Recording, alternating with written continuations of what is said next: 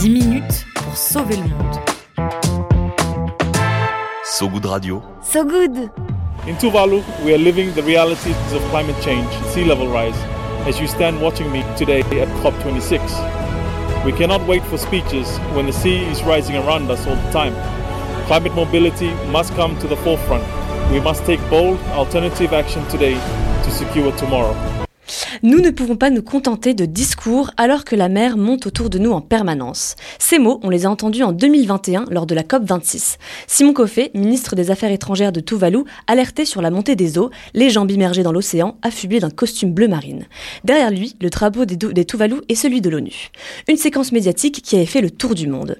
Et pour cause. L'archipel des Tuvalu est l'un des pays les plus touchés par le réchauffement climatique et la montée des eaux. Tenez-vous bien, d'ici 80 ans, l'île serait inhabitable alors que même que 11 000 personnes y habitent. En cause, une forte montée des eaux et une météo de plus en plus extrême. Une réalité climatique qui a mobilisé l'Australie. Le pays a annoncé vendredi un accord avec l'archipel afin d'offrir l'asile climatique aux, Tuvalu, aux Tuvalais et Tuvalaises. L'asile climatique, en deux mots, c'est le fait d'accueillir des personnes qui ont dû quitter leur pays à cause d'une catastrophe climatique, montée des eaux, tempête notamment.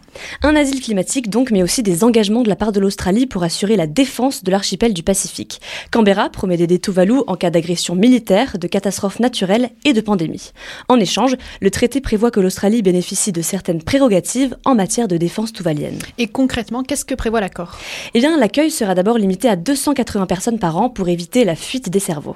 Côté budget, 16 millions de dollars australiens, soit 9 millions d'euros, vont être donnés par Canberra pour consolider les côtes et essayer de sauver les terres submergées.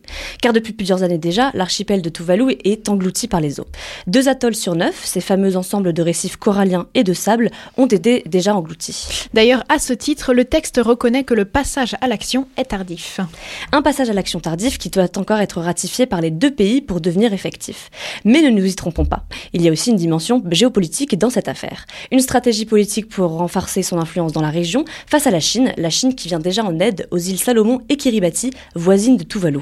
Malgré tout, le rapprochement entre l'Australie et Tuvalu n'était pas évident. Oui, en effet, car Tuvalu souffre de la montée des eaux, une montée des eaux accélérée par le charbon et le gaz, des énergies fossiles que l'Australie n'a pas cessé de consommer.